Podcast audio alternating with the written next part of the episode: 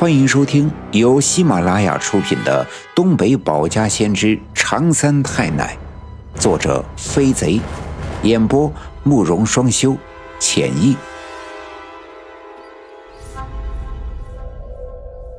第二百六十九章：彩虹起神仙多指引，银项圈烙印照天机。原本我只打算学着奶奶的样子。在炕烧的红漆木柜里找出三炷香，到西园子的常三太奶的小庙前烧香祷告，祈求这常三太奶能给我一点指引。我无法再眼睁睁地看着那些接触过黑色阴气的刘家寨的村民们就这样渐渐地消耗他们的生命，最终变成一具具腐烂的尸体。我的个子不高，站在地上。不能看到红漆木柜里面的东西，所以只能伸手去摸。可当我的手刚放进柜子里面的时候，突然被什么东西猛地一下子缠住。我赶紧把手缩回来，定睛望去，原来我的手腕上缠绕着一根干枯的藤条。我一眼就认出了它，竟然是血蛇藤。这完全出乎我的意料。上次见到血蛇藤，他还在常三太奶的仙山上接受常三太奶的惩罚，在墙壁上为我奶奶雕刻石像。为什么现在会在这里遇到他？他是什么时候钻到我奶奶的红漆木柜里的？尽管我的心中充满了疑问，血蛇藤就这样安静地缠在我的手腕上，一动不动，一声不响。我通体冰凉凉的，我不禁打了个冷战。我伸手试图把它从我的右手腕上扯下来，但我用力的掰了几下，却发现这是徒劳的。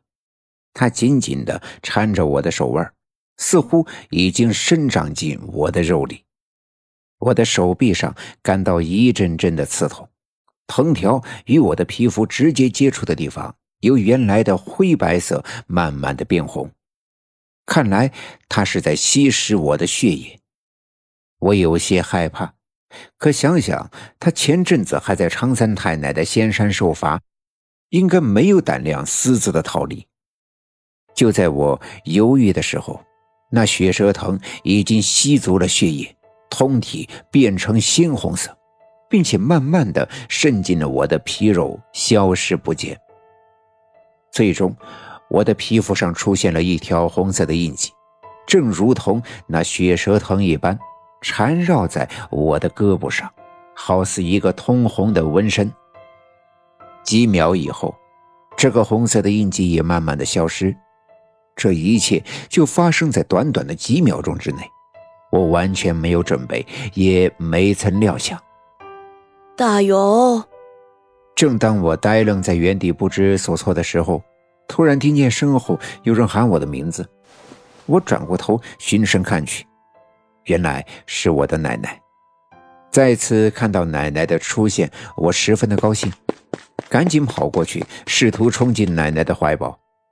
可我一下子却从奶奶的身体中穿了过去，扑了个空，闪了个趔趄，差点没摔倒。过了一会儿，我才缓过神来，这才发现喊我的。只是我奶奶的影子。奶奶冲我笑了笑，笑容十分的温暖，但她却什么也没说，而是慢慢的走到屋子的外面。我不懂她的用意，赶紧爬起来站稳，一脸茫然的跟在她的身后。奶奶走出院子的时候，原本阴郁的天空，云彩突然裂开了一道缝隙。久违的阳光从那道缝隙中照射进来，洒进我们家的院子。奶奶的身影便在这道阳光中闪闪发光。奶奶站在院子中间，身上闪出七彩的光芒，那光芒绚丽夺目，照射进院子里的每一个角落。整个院子里飘荡着一股奇异的香味。东屋窗前的菜园里，妈妈种下的西红柿已经长高。当这七色光照到它们花蕾上的时候，迅速的绽放。院子里的那棵养了几十年的老梨树沙沙地动了起来，舒展着它的枝条，吐出嫩绿的新芽。放在外面窗台上的那几盆月季，转瞬间便盛开，紫粉色的花瓣张扬地舒展。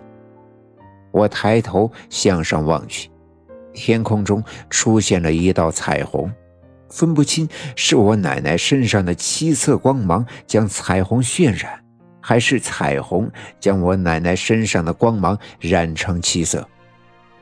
空气中的香味简直令人迷醉，奶奶的轮廓变得模糊，于是那阳光照在她的身上，尤其显得格外的温暖。我站在屋门口，简直都看傻了。但我心里明白，这可能正像是常三太奶所说的，我奶奶的金身已经速成，此刻的她已经正式得道成仙。想到这儿，我自然由心而外的惊喜，也替我的奶奶感到十分的高兴。就在我发愣的时候，奶奶冲我挥了挥手。我不由自主地走到他的身边，这才发现一串银色的饰物，那是一个银质的项圈，下面拴了一圈银质的物件，有小水桶、小烟袋、小银牛、小银马等等十几种。这种项圈我当然没有见过，但我曾不止一次地听奶奶提起。奶奶曾说，这项圈是一件神奇的宝物，有了它就可以趋吉避凶。震慑妖魔，但我还记得奶奶说过，这项圈在太姥姥的墓里陪葬，而太姥姥的墓在我们老家赵家集，这距刘家镇呀有百里之遥。